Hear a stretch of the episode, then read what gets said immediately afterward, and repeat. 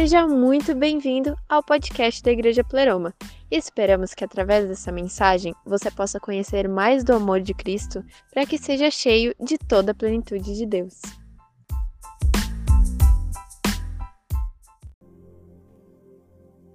Hoje eu quero falar sobre três coisas que não podem, não devem, nunca jamais roubar a sua essência e o seu destino.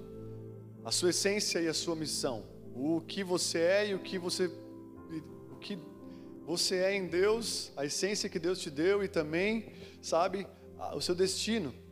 Eu queria falar para você que a sua essência é ser filho de Deus. O seu primeiro chamado é um relacionamento com Deus, sabe? A sua essência é pertencer a Deus, é viver com Deus para sempre. Deus ele te criou para Ele, amém? E depois automaticamente veio o, o trabalhar para Ele. Mas a primeira, primeira, primeiro chamado de Deus para você é, sabe, é pertencer a Deus, é se relacionar com Deus.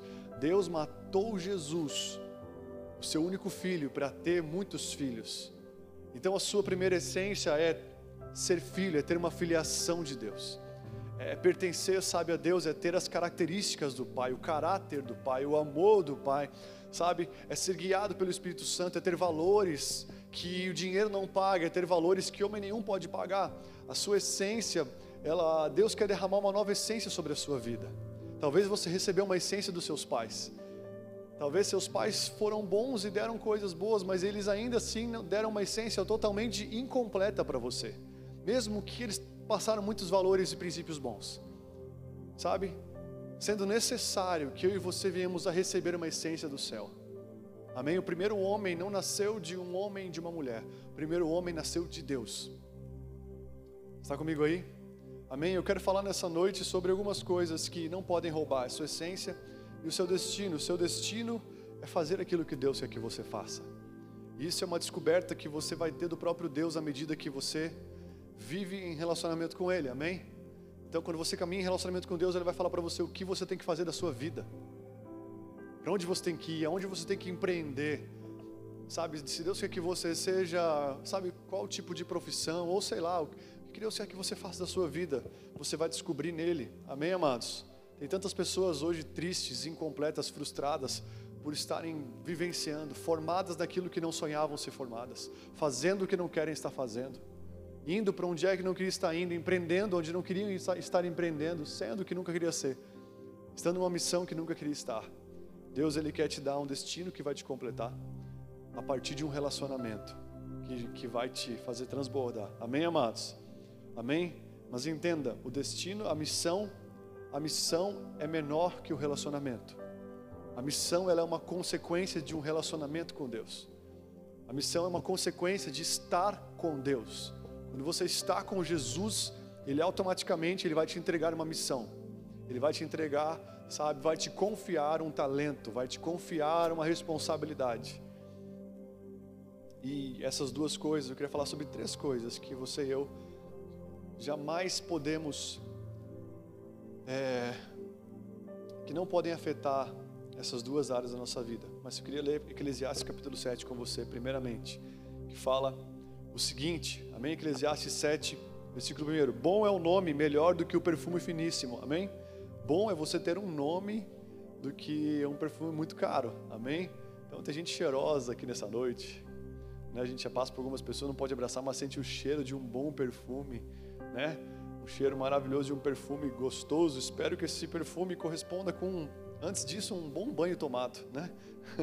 Esses dias de frio, muitas vezes, a pessoa, ah, vou matar o banho. Aí dá uma tapeada e um ótimo perfume, né? Mas aqui está falando que você pode ser cheiroso, você pode ter um perfume caríssimo, mas o seu um nome limpo, um nome digno é melhor que um bom perfume. Amém? Depois ele fala: "O dia da morte é melhor do que o dia do nascimento". É melhor ir a uma casa onde há luto do que uma casa onde há festa. Pois a morte é o destino de todos. Todos os vivos devem levar isso a sério. A tristeza é melhor do que o riso porque o rosto triste melhora o coração. Ele está falando aqui sobre somente festa, alegria. Ele fala: olha, é melhor a casa do luto do que somente a casa da festa. Muitos estão em luto porque só viveram em festa. Muitos têm um casamento de luto porque só viveram em festa. Muitos têm muitas vezes uma morte da família porque só viveram em festa, uma morte do trabalho porque só viveram em festa, uma morte de muitas coisas preciosas porque passaram mais tempo na casa da festa do que na casa do luto. E aqui ele fala: a tristeza é melhor do que o riso. Ele não está condenando o riso, ele está trazendo um equilíbrio. Olha, a tristeza muito, muitas vezes é melhor do que o riso, porque a tristeza ela melhora o coração. O coração do sábio está na casa onde há luto, mas o tolo na casa da alegria. Melhor ouvir uma, a repreensão de um sábio do que a canção de tolos. Está comigo aí? Forte, né? Só, essas, só, esse, só essa passagem aqui já poderia dar para nós muito o que falar nessa noite.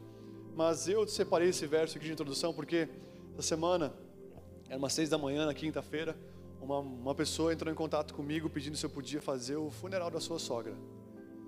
E eu falei, na hora eu, eu, né, eu atendi, eu falei, olha, eu preciso ver alguns compromissos, aí consegui desmarcar e fui fazer. E eu não conhecia a senhora, eu não conhecia ela. E aí, então eu fui lá e fiz o velório, né, e eu estava cheio de vida dentro de mim, comecei muito a falar sobre vida naquele momento. E foi. É, é sempre. Você vai na casa do luto, você sempre é ministrado. Né? Então, o que eu ia falar hoje, eu não, não vou falar mais porque eu fui ministrado na quinta-feira para falar sobre isso para vocês. Né? Aqui ele fala sobre que a casa do luto é melhor do que a casa da festa. E eu fui muito ministrado naquele dia. Eu ia só fazer o velório, mas como o enterro era do lado do lugar do velório, eu fui junto. Falei, não, então eu vou junto, vou também fazer uma oração para vocês, vou lá, né? Na hora do enterro também vou estar junto com vocês. E aí caminhando no, cemitério, Deus foi me dando essa mensagem né, sobre essas três características que muitas vezes as pessoas perdem, sabe? As pessoas colocam a culpa nisso como uma desculpa para perder a sua essência e a sua missão. Muitos deixam de ser pai porque colocam a culpa no seu passado, colocam a culpa no presente, colocam a culpa no futuro.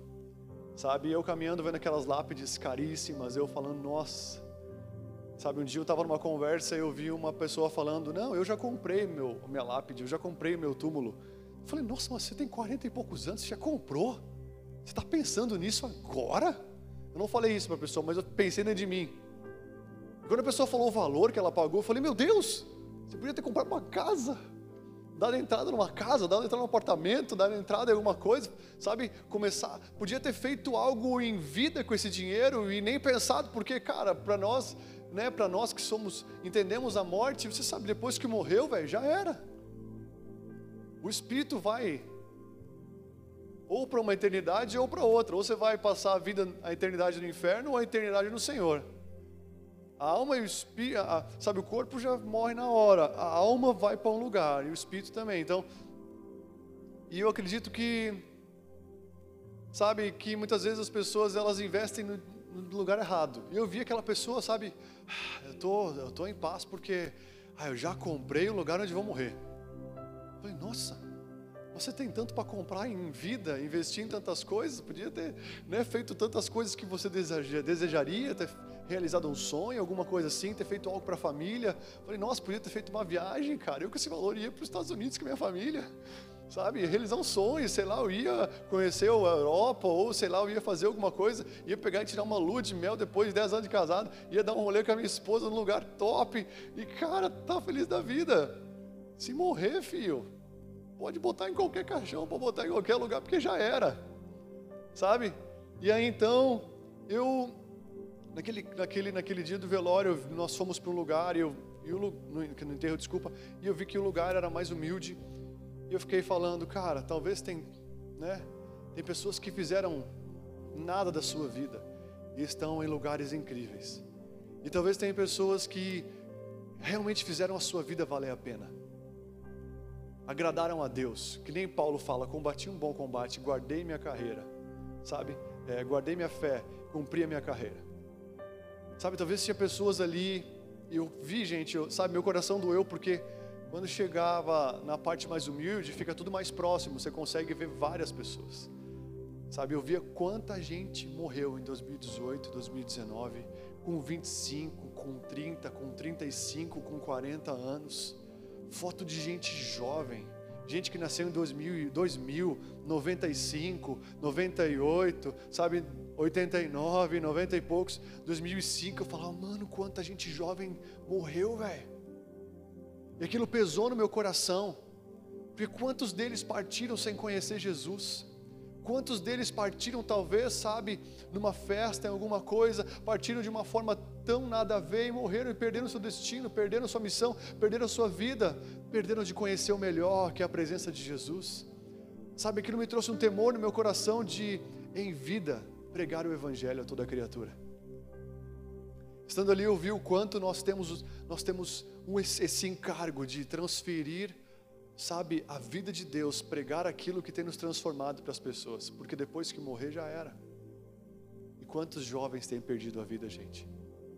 Eu fiquei abismado de ver tantos jovens, tantos, tantos é, sepulcros ali, tantos jovens naqueles lugares. Eu falava, cara, nós temos que falar de Jesus, porque talvez alguém pode ir embora amanhã, e aí, será que está com quem? vai passar onde? E eu vi o quanto a vida é breve, o quanto a vida é rápida. E estando ali, vendo aquela senhora sendo enterrada, num lugar mais humilde, Jesus falou comigo sobre como muitas vezes nós, é, o nosso nascimento, sabe, o nosso nascimento impróprio, os acontecimentos da nossa infância impróprios, como muitas vezes nosso presente de de estar esperando bastante e talvez as coisas não acontecerem, e como talvez um futuro, sabe, como talvez é, uma vida de passar por, por aflições e por, e por dificuldades que você talvez fala o seguinte: é, eu nunca mereci passar sobre isso. Sabe, eu fiquei pensando que essa senhora talvez está tendo um fim imerecido. Porque o que a sogra dela, o que a, a, como é que é o nome de quem é? A nora dela estava me contando, e quando a nora conta é porque a pessoa é gente boa, né, gente? É porque a pessoa realmente era incrível, porque nora e sogra não é para se dar muito bem, né? E aí então, quando a nora começou a falar, cara, minha sogra era uma pessoa incrível. Nossa, ela era uma mãe, ela era uma avó. Para mim, ela foi uma mulher maravilhosa. Sabe, ela foi incrível. Eu falei, tá, e ela foi com Jesus? Porque né, a gente não é salvo por obras, a gente é salvo por acreditar no Senhor. E ela falou sim, ela, ela entregou a vida dela para Jesus. Eu falei, ah, top.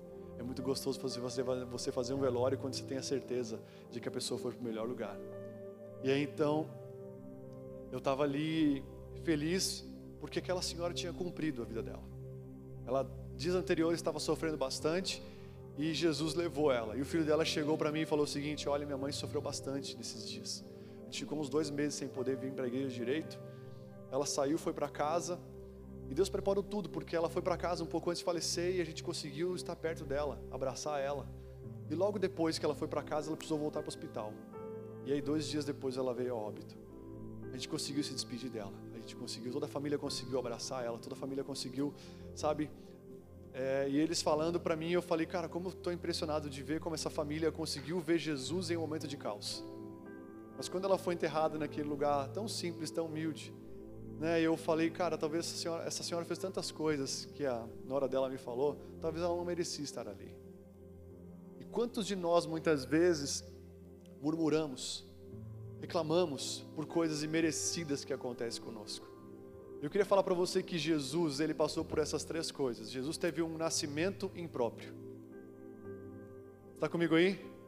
Jesus teve um nascimento impróprio. Talvez tem pessoas aqui que tiveram um nascimento impróprio. Talvez não foram desejados.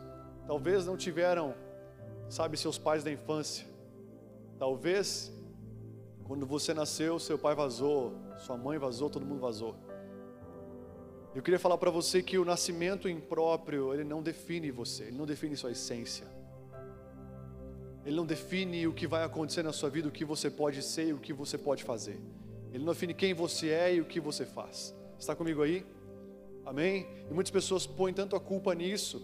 Mas olha só, Jesus, olha o nascimento de Jesus, Lucas 2, 2 versículo 1. Acompanhe comigo, fala o seguinte: Naqueles dias foi publicado um decreto de César Augusto, ou seja, no dia que ele nasceu, talvez tinha um coronavírus, porque tinha um decreto. Um decreto onde convocaram toda a população do império para se para recensear-se.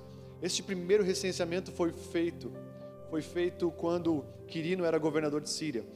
Todos iam alistar-se, cada um na sua própria cidade. José também subiu da Galiléia para a cidade de Nazaré, para a Judéia, a cidade de Davi, chamada Belém por ser ela, por ser ele da casa de Davi, da família de Davi, a fim de alistar-se com Maria, sua esposa, que estava grávida. Estando eles ali, aconteceu que completaram-se os dias os dias e ela deu à luz um filho primogênito, e enfaixou e o deitou numa manjedoura, porque não havia lugar para eles na hospedaria. Queridos, Jesus nasceu no perreio, o rei nasceu no perreio. Ele já veio, quando no nascimento ele já foi se igualando, ele já foi, sabe, é, se conectando com a humanidade caída. Ele nasceu numa cidade onde não tinha lugar para ele nascer dignamente. E talvez eles caminhando naquela cidade, cheio de pessoas se alistando, várias pessoas de várias, outras, de várias outras cidades tiveram que vir até Belém para se alistar, e ali estava Maria e José, talvez caminhando, voltando do alistamento. Maria, aquele barrigão enorme, e aí do nada ela falou: José estourou a bolsa, vai nascer. Meu Deus, ele botou a mão na cabeça, falou, pensou: Meu Deus, está tudo cheio, como que vai nascer essa criança? Deus, foi você que botou esse bebê na barriga dela é meu. E aí, agora está acontecendo isso, não era para ser lindo, não era para ser maravilhoso, Deus. O que, que é isso? Agora vai nascer nesse lugar impróprio, vai nascer nesse muquifo de coisa, vai nascer ali nesse estábulo. Talvez estavam do lado do estábulo, olharam para tudo que é lugar, pensando: meu Deus, não tem, não tem lá, nós vamos naquele hotel, não tem nada, na hospedaria não tem nada, o, o, o hospital está cheio, e aí como é que faz? José, está vindo, José. Naquele tempo as mulheres tinham filho mais rápido. Talvez ela, José, tem que ser aqui mesmo, está vindo. Jesus está descendo. Vamos parar logo. Tá, vem Maria, vem, vem, vem, vamos no canto. Aí foram lá no estábulo.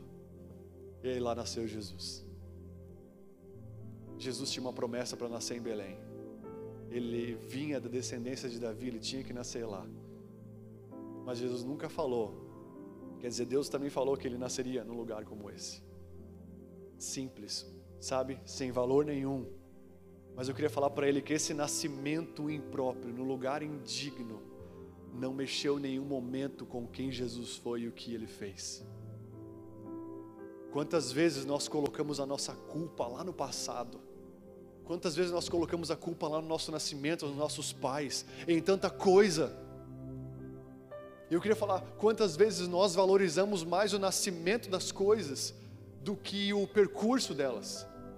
Esse nascimento de Jesus nesse lugar impróprio, imerecido, nesse lugar que não era digno, mostra para nós que Deus não se preocupa muito com nascimentos.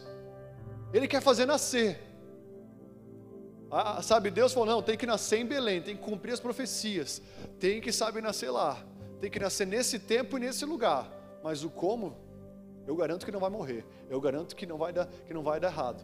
Mas ó, não vai ser perfeito. Nessa terra não vai ter perfeição. E muitas vezes nós queremos ter um nascimento de tudo da melhor maneira possível. Nós investimos mais no nascimento das coisas do que no percurso delas. Quantas empresas fecharam a porta, mas fizeram uma grande inauguração? Quantas empresas talvez fizeram uma grande inauguração, se investiu, até se fez empréstimo antes mesmo de começar seus trabalhos, já se fez empréstimo para a inauguração. E talvez não para comprar uma mercadoria para começar, não talvez, sabe, investimentos que iriam, sabe, trazer retornos, mas somente uma inauguração. Se você for ver tudo aquilo que começou de uma maneira imprópria, perpetua, vai ver como, como, como começou a Randon. Começou num fundo de garagem, começou num lugar impróprio. Talvez os vizinhos falavam: aquele Randon está ficando maluco. Um visionário olhava e falava: eu vou ter uma grande empresa. Eu vou ter uma empresa grande vai ser incrível o que eu vou fazer. Talvez os vizinhos dele olhavam, esse cara está ficando maluco, naquela, naquela garagem que nem reboco tem na parede, meia dúzia de ferramenta mais ou menos, um cara com uma ideia impregnada no seu interior, não, não é se retirado totalmente. Esses dias eu estava vendo como começou a empresa do Flávio, Flávio Augusto, o cara da geração de valores. Eu nem sei qual era a empresa de direito, mas eu sei que ele tava, estava palestrando para os amigos dele, eu via como nasceu a primeira empresa do cara. Ele não tinha dinheiro, ele não tinha lugar para alugar. Ele pediu, acho que a sala da mãe dele emprestada. Depois ele pegou um, uma sala de um lugar emprestado, não tinha cadeira. Ele convidou pessoas para escutarem a sua palestra, botou as pessoas no chão do lugar e falou: Olha, eu tenho uma ideia, uma ideia para vocês que eu tenho que contar para vocês. E ele começou a falar da ideia.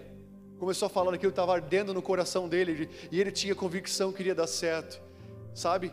Com muito suor, mas sem nada de recurso, com um nascimento totalmente impróprio, com um nascimento totalmente, sabe, sem, sem, sem beleza, sem estrutura, sem nada. Esse cara hoje é milionário, esse cara hoje comprou o time de futebol do Orlando City. Esse cara hoje está muito bem, mas o começo não foi bonito. O começo da empresa da minha família, da Bill, sabe, mesmo não sendo uma empresa grande, mas gente, eu lembro quando meu, meu pai começou essa empresa. Não tinha nada. Teve que alugar cadeira para começar a fazer palestra para falar de saúde. Ele tinha somente, sabe, um grande desejo de falar para as pessoas sobre prevenção de saúde, sobre livrar elas do caminho somente de tomar um remédio químico, mas também ensinar elas a cuidarem antes, sabe? Aí lá tem tanta coisa que Deus fez que pode te ajudar. E falava de produto, e conhecia, ia conhecendo, ia indicando, as pessoas compravam os produtos, algumas começaram a revender, e sabe, ele começou assim, ele começou falando, sabe, e depois começou a se criar corpo. E Deus vai começar fazendo as coisas, depois ele se entregou para Jesus. Mas a questão é, muitas vezes nós esperamos um começo lindo e maravilhoso para dar um pontapé inicial. Nós esperamos um, um nascimento de algo de uma forma, uma forma perfeita e maravilhosa, mas Jesus fez a obra mais maravilhosa que existe e que vai existir. Ninguém vai conseguir fazer o que Jesus fez, ser quem Ele foi, na altura dele, mas Ele nasceu lá, no meio dos animais. Ele nasceu lá no meio do nada. Eu queria falar para você que talvez vai se casar, sabe? Deus quebrou o investimento tão forte em casamentos. Sabe por quê? Quantas pessoas investiram mais dinheiro no seu casamento do que na cerimônia do casamento do que propriamente dito depois do seu casamento? Sabe? E agora nós vemos Deus invertendo coisas. As pessoas não dando mais valores para o pontapé, mas dando valor para o que vai acontecer depois. Tem as pessoas que valorizavam mais o dia do que a vida. Jesus ele diz: Eu sou a ressurreição, eu sou o momento de vida, eu sou a ressurreição, mas eu também sou a vida, a continuidade dela. E eu queria falar para vocês que Deus ele tem alinhado isso. Está comigo aí? A primeira menção de nascimento na Bíblia não é nada boa, porque foi depois do pecado, mas é a primeira menção de nascimento. E todo nascimento vai passar por isso. Gênesis 3,16 fala: a mulher disse, e a, e a mulher disse, Deus falando para a mulher após o erro de Adão e Eva, fala: multiplicarei sobre modo o sofrimento da tua gravidez. Em meio a dores darás à luz a filhos. Você gestar, você ter uma ideia, engravidar de uma ideia, sabe, de algo, de um propósito, já é desconfortável. Porque você sabe que vai ter que colocar em prática, você tem que proteger e quando nasce, você vai ter que ser responsável por aquilo. O nascimento não é nada lindo, não é nada, sabe, maravilhoso, as mulheres que o digam. Eu pergunto à minha esposa aí, vamos ter o terceiro lá? Acho que não. Vou te botar a fazer cesárea para tu ver o que é. Meu, imagina os homens fazendo cesárea. Meu, morri, velho. Todas as mulheres têm que criar seus filhos sozinhos, porque os caras iam morrer tudo, cara. Não sei, né? Deus fala que a mulher é um vaso frágil, mas pensa em umas pessoas que aguentam, cara, sofrimento e dor. E o homem, meu Deus, se fosse fazer uma cesárea, filho do céu, tava, já era. Mas, queridos, o nascimento, ele é, o, gest, o gerar, o, gest, o gestar, ele é, ele, ele já, ele já é um sofrimento, é um desconforto. O dar a luz vai ser sempre em meio às dores. Eu queria falar para você, quando Jesus nasceu nesse lugar, tão simples, desse jeito, Jesus estava querendo falar, gente, por favor, não valorizem mais, não só valorizem o nascimento, lembram que vai ter a vida depois. Equacionem, equilibrem as coisas. Sabe, tantas pessoas talvez pegam as fotos do seu casamento, estava impecável, estava lindo, estava assim, uau! Mas quando lembra, olha para aquela foto e olha roupa linda, vestido dela maravilhoso, roupa do marido, né, o, é o fraque, né? Nossa, o cara fez uma coisa top, os dois gastaram um valor incrível, grande naquela roupa, olha a decoração, todo mundo pensa, nossa, o casamento foi maravilhoso. Eu quando eu olho para meu casamento, sabe o que eu lembro? Eu lembro do cansaço que eu tinha. Tem uma foto nossa do nosso casamento, no final, eu e a Pri abraçado, eu lembro que a gente estava conversando, nossa, eu estou podre, e ela, eu estou acabada, estamos cansados. E aí, Tava, sabe, ela ela tava descansando um pouco nos meus braços. Foi, ficou uma foto muito legal e que marcou a nossa vida, nosso casamento. Mas o que, mar, o que quando eu lembro, vejo as fotos do meu casamento, eu não vejo muito, né? Porque no dia do meu casamento, gente, eu perdi. Eu perdi a minha, a minha maquiagem. Estava cheio de espinha na cara. Aí minha esposa foi lá e deu, ó, passa isso aqui. Passa essa, essa, essa base, vai ficar legal, vai tampar um pouco. Eu estava tão nervoso que me deu um monte de espinha durante a semana. E aí, né, comi porcaria também pra caramba, daí fiquei cheio de pipocado. Aí, ela me deu uma base e eu perdi a base.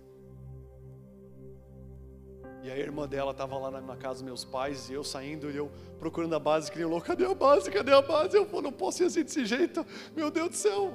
Né? Além de eu morrer, já no dia do casamento, eu sabe, não vai dar certo, vai ficar feio pra caramba, já não ajuda muito, vai pior ainda assim. E aí, a, a irmã dela falou: Não, eu tenho uma, eu tenho uma aqui bem, bem parecida. Ela pegou e passou e era mais clara que a outra. Gente, eu não gosto de mostrar as fotos do meu casamento porque eu pareço um Gasparzinho. Sabe aquela luz, das, o flash das fotos? Eu já estava branco. E mais as fotos, né? Mais o flash ainda meu Deus, dava para ver o meu interior assim, sabe? Dava para falava, nossa, cara, as fotos lá fora, aí num gramado lindo nas árvores. Parecia que a Pri estava casando com um morto, um fantasma. Só faltava uns negocinho no nariz, assim, sabe, branquinho. Nossa, tava muito engraçado. Então essa é a única coisa que eu resetaria do nascimento do meu casamento. Daria um jeito de voltar e ter uma maquiagem, uma maquiagem não. Corta isso, ter uma base. Homem, passa maquiagem. Mas enfim. E aí, mas quando eu olho para as fotos do meu casamento, nosso casamento, eu, cara, eu tenho paz, eu tenho alegria. Eu lembro daquele dia, nossa, cara, que dia top. A gente fez tudo que Deus fez, queria e nada mais, não inventamos, sabe, não inventamos coisas, não tivemos um gasto excessivo, foi, ah, que gostoso. Agora, quantas pessoas talvez devem olhar, falar de casamentos, né, que estão vendo fotos de amigos, falando, nossa, o casamento de vocês foi incrível. Mas talvez a esposa olhe para aquela foto, eu estou linda. Mas eu estava pesada aquele dia. Pesada não gorda, pesada no sentido de, nossa, eu estava pesado, cara. Tava... Talvez o homem estava lá casando, mas com a preocupação do empréstimo, a preocupação, meu Deus, como é que eu vou ver depois, mano? Olha que eu gastei nesse negócio. Talvez tem fotos que todo mundo fala que é lindo e maravilhoso, mas quando você olha aquelas fotos, você que é o sujeito da história, sabe, você, nossa, cara nossa, não gosto nem lembrar desse dia. Eu queria falar para você que Jesus ele não valoriza somente o novo nascimento. Somente o nascimento, mas ele valoriza o novo nascimento. Está comigo aí? Se você teve um nascimento horrível, se você teve uma criação ruim, sabe? Isso não vai te definir, porque Jesus te deu um novo nascimento. Está comigo aí, amados? Amém? Amém? Aleluia! Jesus quer te fazer nascer de novo. Mas o que não pode faltar no nascimento de algo, seja um relacionamento, seja uma empresa, seja qualquer coisa, o que não pode faltar no nascimento? Quando Jesus nasceu, olha o que diz aqui em Lucas 8, continuidade do verso que eu estava lendo. Havia naquela mesma região pastores que viviam nos campos e guardavam o seu rebanho durante as vigílias da noite. E um anjo do Senhor desceu aonde eles estavam, e a glória do Senhor brilhou ao redor deles e ficaram tomados de grande temor.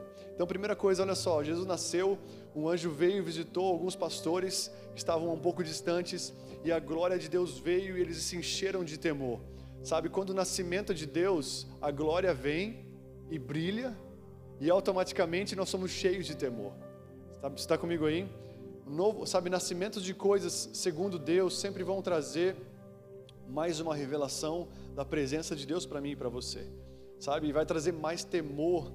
Sabe, quando eu vejo Jesus provendo, quando eu vejo coisas nascendo aqui na igreja, quando eu vejo Jesus fazendo algumas coisas e a gente não fazendo nada, sabe, eu tenho, eu tenho alegria, mas eu tenho temor ao mesmo tempo. Porque eu sei que tudo que é, sabe, tudo que Ele está fazendo de novo, tudo que Ele está fazendo nascer, vai ser uma responsabilidade maior. Queridos, tudo que todo nascimento precisa ter glória e precisa ter temor. E depois disso fala o seguinte: o anjo, porém, disse àqueles, àqueles pastores: Não temam, eis que eu vos trago boas, boa nova e, grande, e de grande alegria que será para todo o povo. Novo, nascimentos segundo Deus tem alegria, amém? Para a família, para todo mundo. É que hoje vos nasceu na cidade de Davi o Salvador, que é Cristo o Senhor. Isso servirá de sinal e encontrareis uma criança envolta de faixas deitada numa manjedoura.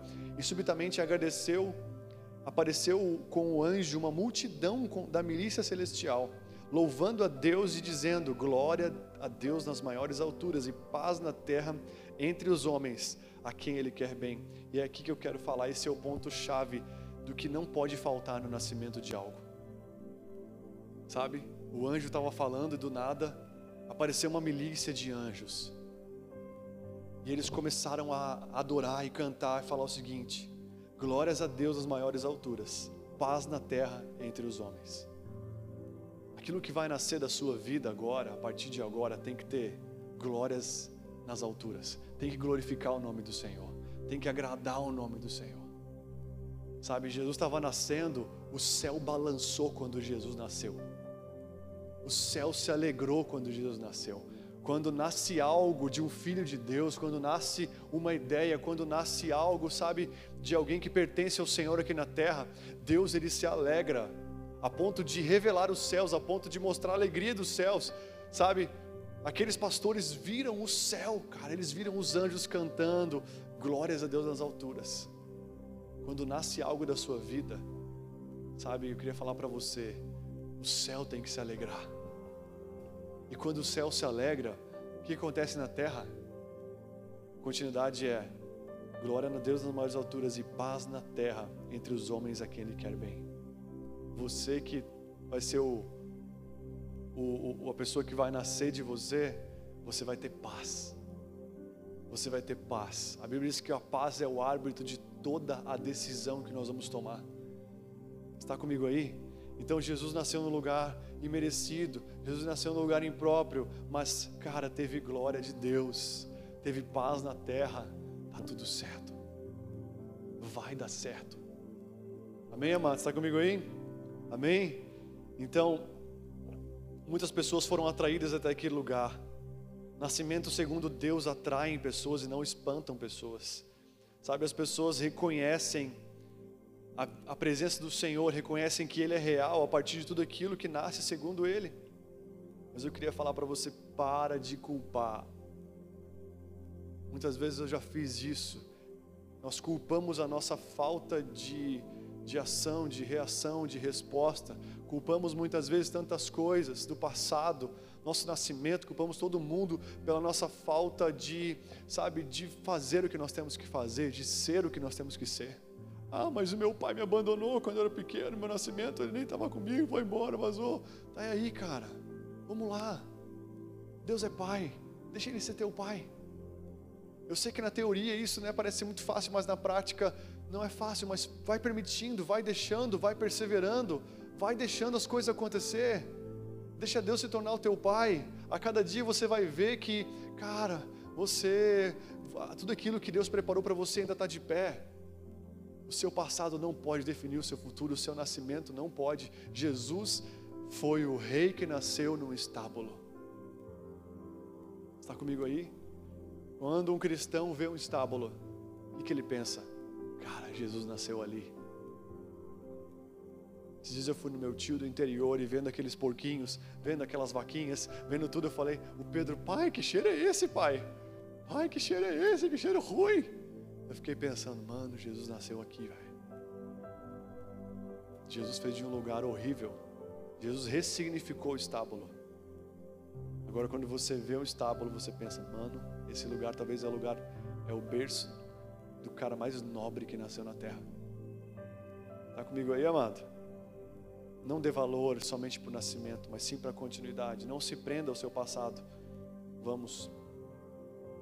Jesus não ficou preso a isso. Outra coisa que Jesus não ficou preso foi ao tempo de preparo, ao tempo de espera. Quem está esperando algo de Deus aqui? Sabe? Quem está esperando algo de Deus? Eu sei que muitos estão. Queridos, Jesus ficou 30 anos esperando algo, o começo de algo, e três anos fazendo esse algo. Foi 90% do tempo esperando e se preparando, e 10% fazendo. Você vai ver que Noé, ele passou muito mais tempo construindo a arca do que dentro da arca. Sabe? Alguns homens passaram muito mais tempo se preparando do que fazendo. E queridos, existem coisas que estão demorando para acontecer na sua vida, porque realmente você vai ter que ter um fundamento forte para suportar o que vai vir.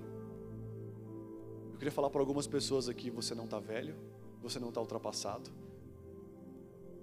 você, você ainda está num tempo de preparo.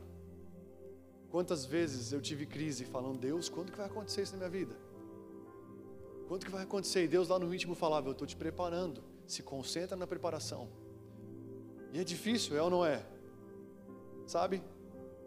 Abraão passou mais tempo esperando Isaac do que ficando com Isaac. E queridos, se Deus, se Abraão pôde ter Isaac com 100 anos, você pode viver a sua promessa com qualquer idade.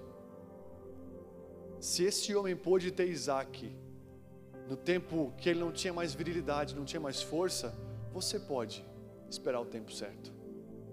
Entenda, no, no, no, tempo da espera, no tempo da preparação, Deus ele, Deus ele se relaciona com você. Porque Deus, o que Deus mais quer é, é te colocar numa recâmara de amor e te amar. O que Deus mais quer é poder se relacionar com você. No tempo da espera é um tempo de relacionamento, é um tempo de estar com Deus, é um tempo de valorizar mais aquilo que Ele é do que aquilo que Ele vai nos dar. Está comigo aí? Quando nós recebemos uma palavra do nosso futuro, nosso destino, do nosso destino, precisamos acreditar antes dessa palavra se manifestar. Eu escutei isso hoje de um pastor chamado, esqueci o nome dele agora. Gustavo Paiva. Ele falou: quando você recebe uma palavra de Deus do seu futuro, do seu destino, você precisa acreditar nela antes que ela se manifeste. Ou seja, se você receber uma palavra que, cara, sei lá, você vai ser uma pessoa incrível no meio do seu negócio, você vai ser um grande pai, você vai ser um marido incrível, Muitas pessoas, ah, eu sei, você, então, você vai ser uma esposa maravilhosa, você vai ser essa. Ah, então tem que casar, então tem que casar, então tem que fazer. Sabe, já vai lá e quer fazer o um negócio, já quer antecipar as coisas. Sabe?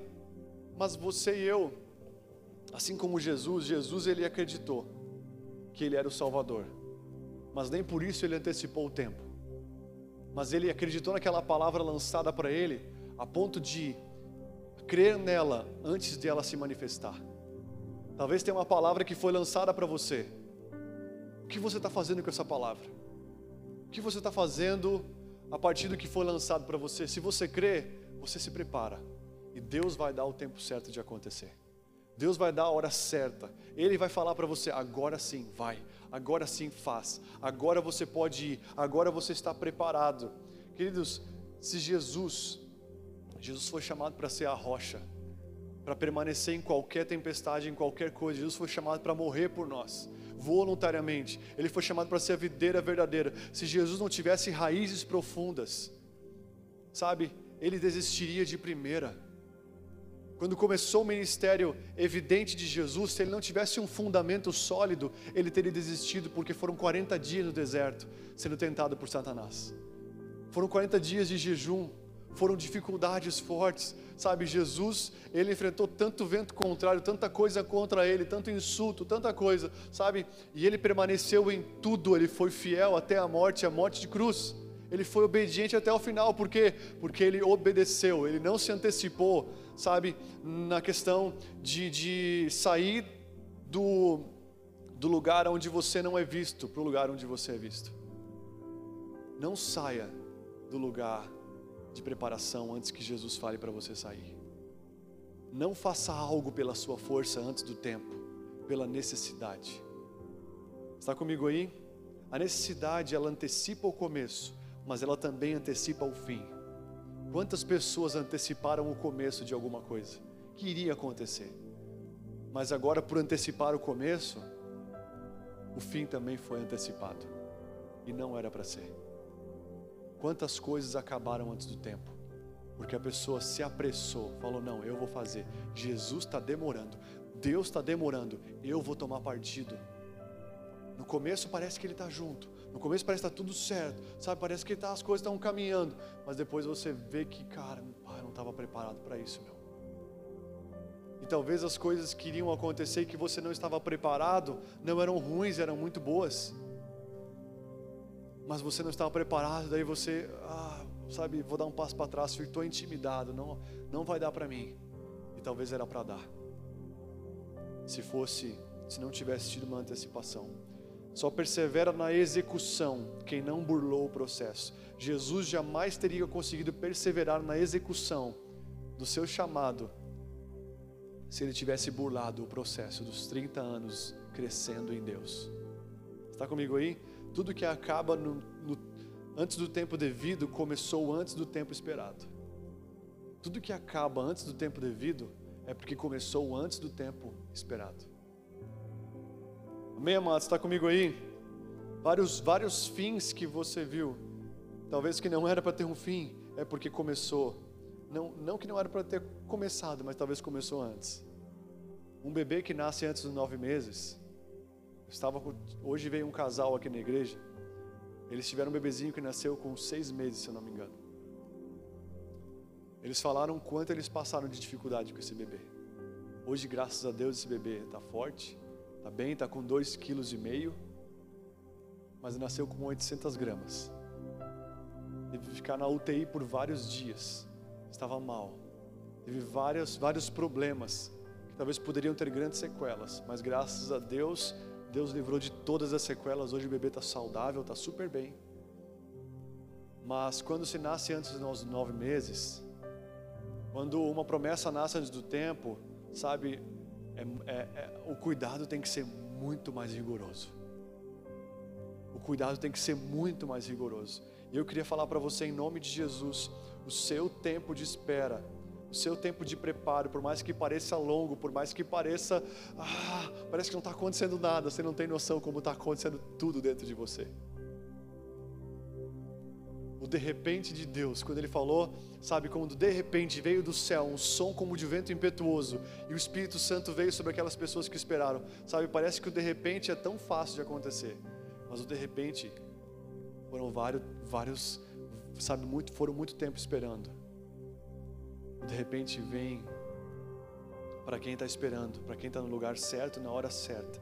De repente você pode conhecer alguém, de repente pode nascer um negócio, pode ter uma oportunidade e as coisas podem acontecer para você, porque você vai estar preparado. Assim como Jacó. Talvez não acontecia nada para ele, como eu falei na semana passada, mas ele estava preparado para isso. Está comigo aí, amado? Amém? Romanos 8, 24 fala: Porque na esperança fomos salvos. Ora, na esperança que, ora, esperança que se vê não é esperança, pois o que alguém vê, pois o que alguém vê como espera. Se você não está vendo, não se preocupe, somente espere no Senhor. Amém, amado? Está comigo? Não se apavore. Você não está atrasado. Não fique, ai meu Deus, não está acontecendo. Está acontecendo tudo, mas talvez está acontecendo aqui dentro de você. E não repita de ano, em nome de Jesus. Repetir de ano é nós não fazermos hoje o que tem que fazer hoje. E parece que nós voltamos na mesma estação por não fazermos. Quem já teve alguma impressão assim? Eu já tive. Falei, cara, Deus pediu para mim fazer aquilo, sabe? E já teve dias que eu vou falar para você, tem dias que eu pensei que Deus falou para mim fazer algo e eu queria que minha esposa fizesse também. Eu ficava cobrando ela, nós temos que fazer isso, você também tem que fazer. E eu ficava cobrando e eu via que ela não tinha nenhuma preocupação em fazer aquilo que Deus estava pedindo para mim, porque Ele estava falando para mim fazer. Sabe, tem coisas que Deus não vai falar para o seu pai fazer, para sua amiga fazer, para, sabe, pessoas que estão no mesmo GC, para, sabe, uh, se você está com um parceiro, uma liderança, sabe, Deus talvez vai pedir algo para você fazer que não vai pedir para outra pessoa fazer, por mais que ela é muito íntima. Eu lembro que Deus falava coisas para mim fazer, e aí eu pensava, não, então também é para minha esposa. E porque eu, porque eu não estava fazendo, eu queria cobrar que ela, fazia, que ela fizesse também, que ela se preocupasse também. E aí ela falava: Olha, me desculpa, mas eu não estou sentindo nada de Deus para fazer isso. Faça você. Se Deus está falando para você fazer, é você que tem que fazer não eu. Assim como teve dias que eu estava de boa, estava tranquilo, daí eu via que ela estava, sabe, acelerada e estava buscando Jesus, buscando Jesus, e sabe, e fazendo coisas que Deus estava pedindo para ela, e eu ficava tranquilo, porque eu sabia que Deus estava pedindo para ela e não para mim. Por mais que nós somos casados, tem coisas que Deus não vai pedir para os dois fazer, vai fazer junto, mas sim separadamente. Sabe aquela coisa de casalzinho? Ai, a gente ora todo dia junto e não sei o que, não sei o que, aquela coisa que nem tem vida mais. Faz porque é crente e tem que fazer, mas não faz aquilo que Deus está falando pessoalmente para cada um de nós. O que Deus está pedindo para você, talvez Ele não está pedindo para mim. Está comigo aí? Se Deus está pedindo para você jejuar, jejua. Se Deus está pedindo para você orar mais, ore mais. Se Deus está pedindo para você falar de Jesus, para as pessoas falem de Jesus. Se Deus está pedindo para você não fazer nada e só vir para a igreja e continuar a sua vida. Não faça nada, vai para o GC, vai para a igreja e deixa Ele trabalhar na sua vida. Que no tempo certo vai nascer o que tem que nascer, vai acontecer o que tem que acontecer. Mas se lança no rio de Deus, se lança naquilo que você nem sabe o que está acontecendo direito. Mas se você sente uma paz, se você sente que Deus está fazendo, está falando, vai e faz em nome de Jesus, amém? Fé é você fazer sem saber muitas vezes no total no que vai dar. Jesus teve um começo imerecido, um começo impróprio, um meio demorado, uma espera grande. Ele teve um final totalmente imerecido. Está comigo aí? E a Bíblia diz em Mateus 5,10: fala: Bem-aventurados os perseguidos por causa da justiça, porque deles é o reino dos céus. Bem-aventurados sois quando por minha causa vos injuriarem, vos perseguirem, mentindo, disserem todo mal contra vocês. Alegrai-vos e exultai, porque grande é o vosso galardão nos céus, pois assim perseguiram os profetas que viveram antes de vós. Queridos, você que é filho de Deus, nós somos filhos de Deus, você vai passar muitas vezes por muitas dores que você talvez não deveria passar. Ministério é você se colocar no lugar do outro, é você passar dores que talvez você não tinha que passar, mas por amor a Deus você vai lá e sofre junto com a pessoa. Você chora com os que choram e você se alegra com os que se alegram. Sabe, você começa a entrar em coisas e fazer coisas talvez e passar por dificuldades que você não merecia por causa de Jesus, talvez você vai ser esquecido por algumas pessoas. Você vai passar por dores que, sabe, você nunca passaria. Talvez você vai, as pessoas vão começar a mentir sobre você, vão começar a caluniar você, vão começar muitas vezes, sabe, a falar muitas coisas ruins ou vão começar a injuriar porque você está obedecendo uma palavra de Deus. Jesus ele passou por muitas coisas imerecidas por cumprir a vontade de Deus. Eu e você precisamos estar preparados para isso para os próximos dias. Está comigo aí? A Bíblia fala em 2 Timóteo 3,12: fala: Ora, todos quantos viverem piedosamente em Cristo Jesus, em Cristo Jesus, serão perseguidos. Todas as pessoas que vivem de uma forma piedosa em Cristo Jesus vão ser perseguidos. Mas os homens perversos e impostores irão de mal a pior, enganando e sendo enganados. Hebreus 5,8 fala: embora sendo filho, ele aprendeu a obedecer por meio daquilo que sofreu. Uma vez aperfeiçoado, tornou-se fonte de salvação eterna para todos os que lhe obedecem. Nós aprendemos a obediência por meio do que? Sofremos em Cristo Jesus. Sabe? As maiores, os maiores aprendizados que eu tive não foram momentos gostosos, foram momentos difíceis. Jesus ele aprendeu a obediência por aquilo que ele sofreu. E tudo que Jesus sofreu não era para ele sofrer. Porque ele não pecou nenhuma vez, ele não errou nenhuma vez. Ele tomou o nosso sofrimento. Mas amados, a verdadeira obediência ela nasce em meio à pressão, em meio a adversidades. Assim como também a verdadeira honra não é somente através de pessoas que você vê as qualidades dela. É muito fácil você honrar as pessoas que você só vê qualidades.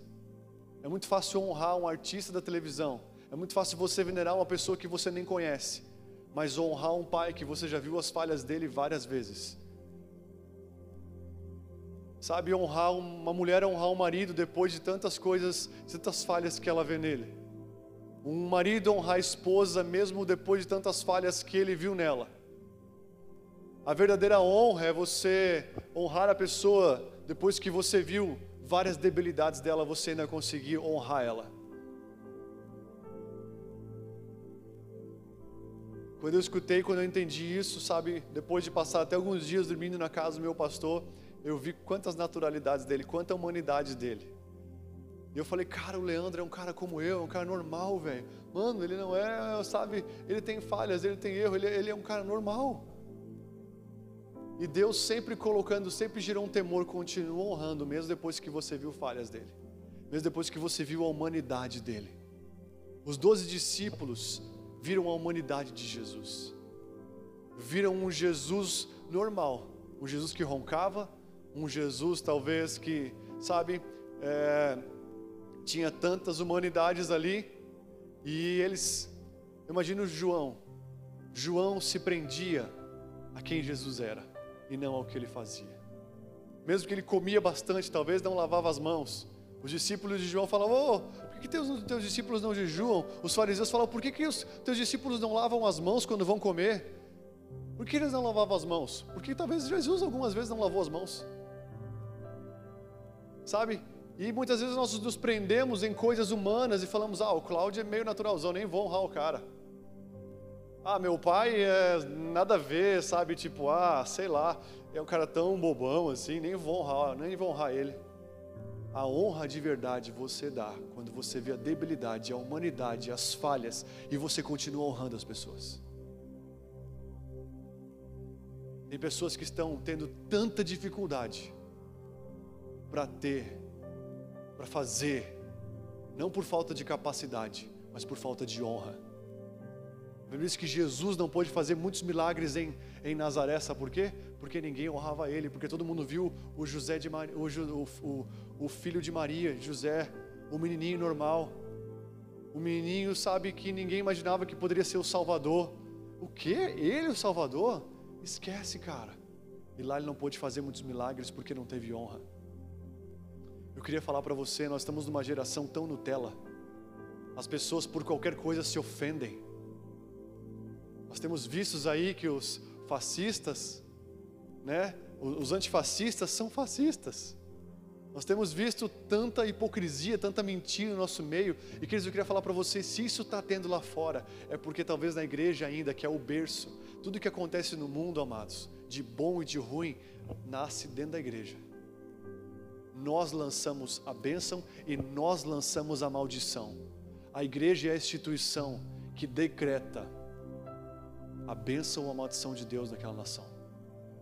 O modo como o cristão vive na terra decreta como vai ser aquela nação. Feliz nação cujo Deus é o Senhor.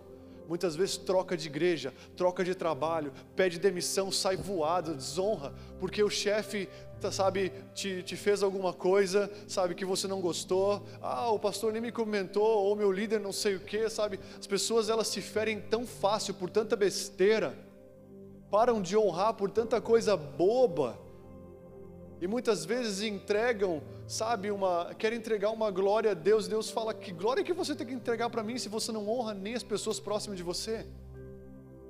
Jesus, ele não mudou quando ele estava recebendo, sabe, coisas que ele não merecia. Quando dava um tapa na cara dele, ele virava outra face. Sabe, Jesus ele, tem, ele é um exemplo, sabe, de cara que foi perseguido, mas não perseguia.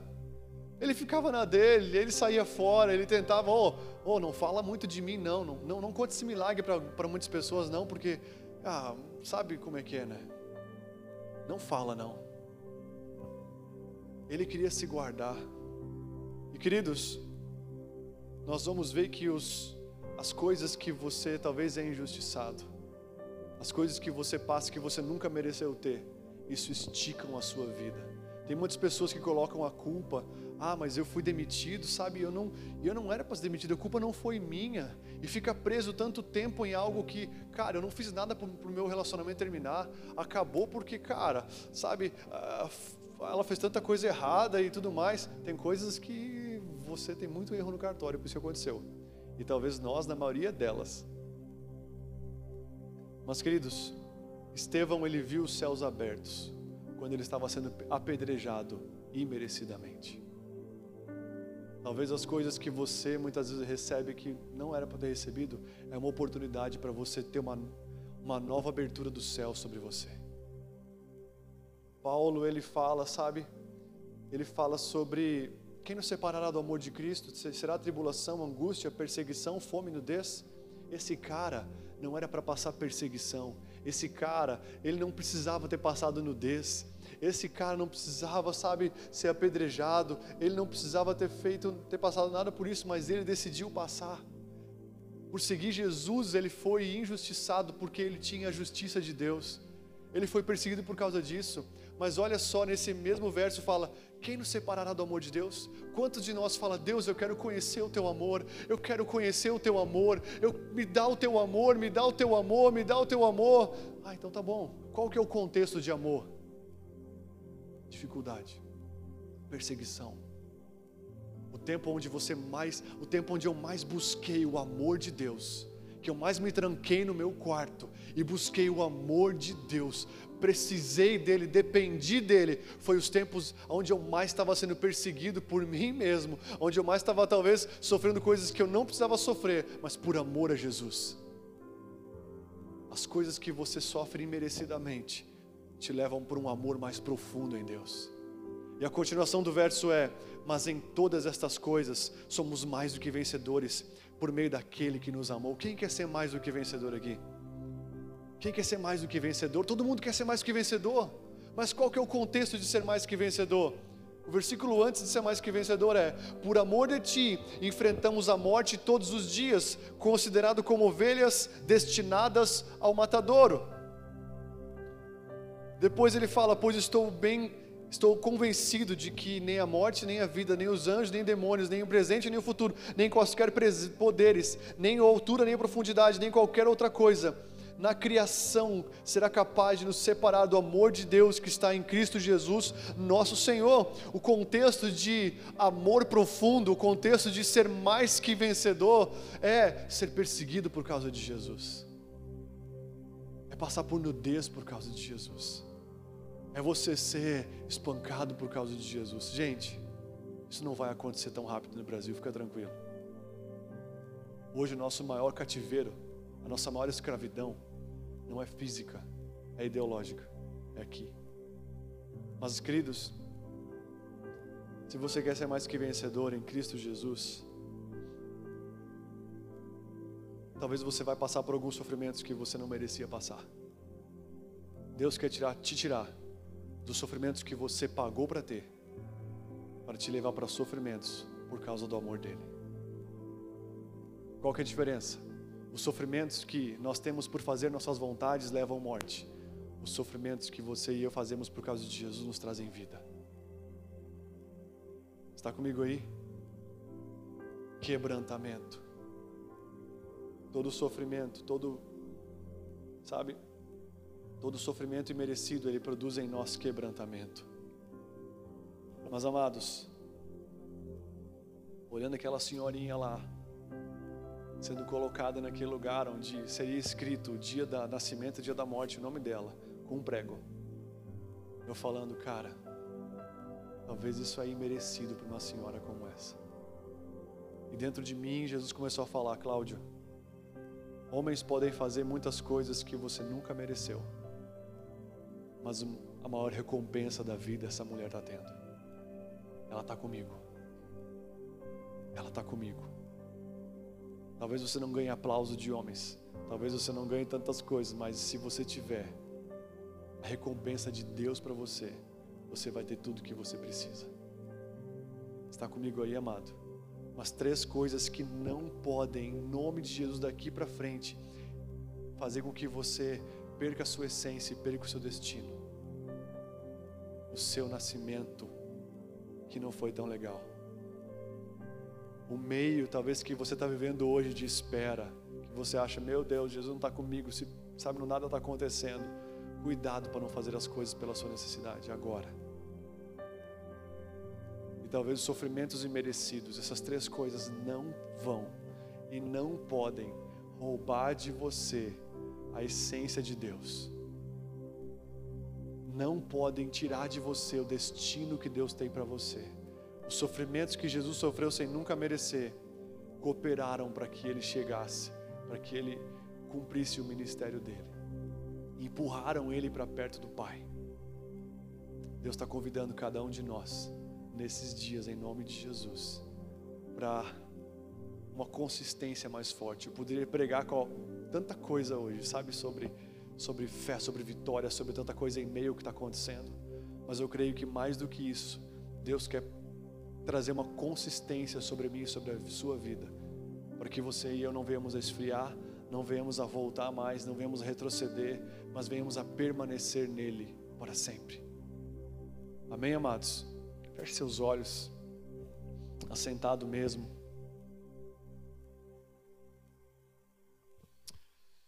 Aleluia, Pai. Nessa noite venha sobre cada coração que está aqui, Jesus. Foi tão gostoso estar o dia todo aqui hoje contigo. Obrigado porque o Senhor faz coisas incríveis, Jesus.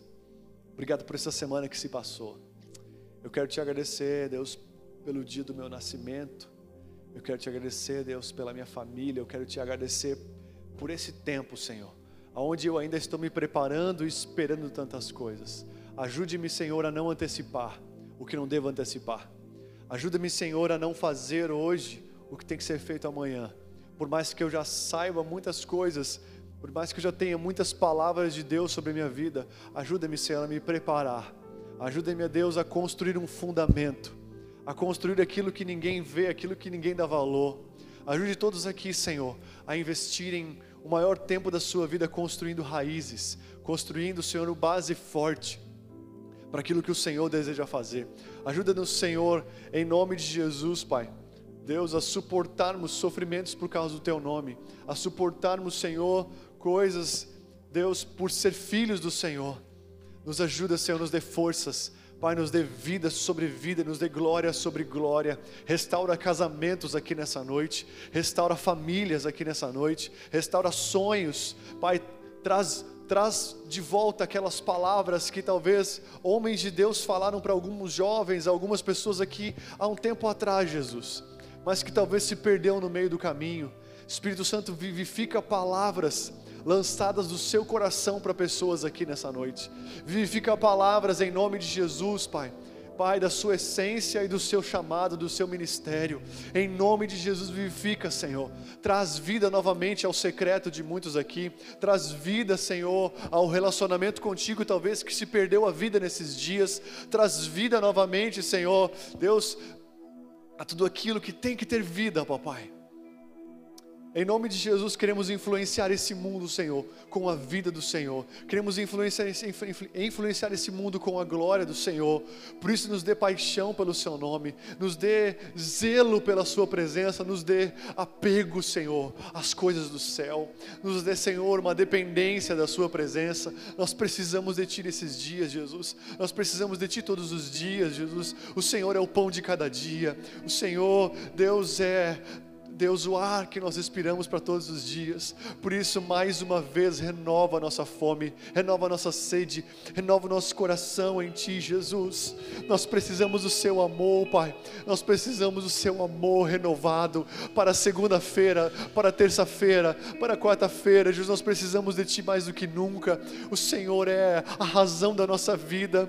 O Senhor é, nós não nos vemos mais distantes de Ti. Nós não conseguimos imaginar mais a nossa vida sem o Senhor, Pai. O Senhor é tudo para nós. O Senhor é tudo para nós, Pai. Não nos deixa começar nada sem Deus uma sem uma direção clara da sua presença. Não nos deixa empreender nada sem uma direção da sua presença. Espírito Santo nos dê, nos dê tudo aquilo que nós precisamos, papai, no nosso interior, Pai. Em nome de Jesus, sustenta cada pessoa aqui pelo seu poder, Pai. Preenche o interior de cada pessoa que está aqui nessa noite.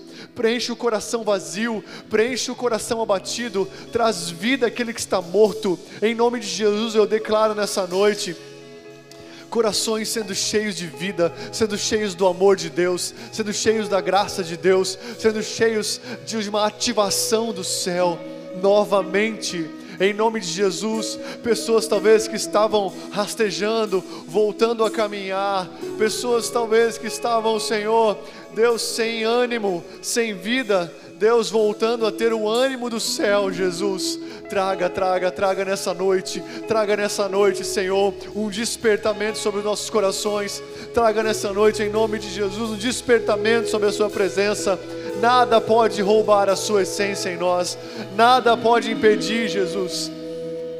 Nos dê, Senhor, o caráter de Cristo, nos dê a permanência de Cristo, nos dê o olhar de Cristo, nos dê, Senhor, em nome de Jesus, o amor do Senhor. Nós precisamos de Ti, nós precisamos de Ti. Oh Senhor, toca, toca, toca alguns aqui nessa noite, toca quem está na sua casa, toca, Senhor, os que estão em casa nessa noite, Toca os que estão em casa nessa noite. Vem, Senhor, avivar. Aviva no meio do teu povo o amor pela Sua presença. Em nome de Jesus, Pai. Aleluia. Queremos sonhar os teus sonhos. Queremos viver a Sua vida. Queremos ficar totalmente, Senhor, com frio na barriga novamente, Senhor. Com frio na barriga novamente, Senhor. Quando pensamos no Senhor quando pensamos no Senhor, Pai, em nome de Jesus, Pai. Abençoe a semana de todos, dê uma semana debaixo da Sua graça, em o nome de Jesus. Que Deus abençoe você. Se você quiser, fica de pé no seu lugar, fique à vontade. Agradeça a Deus pela sua vida, agradeça a Deus pelo cuidado, por tudo que Ele tem feito. Deus abençoe você.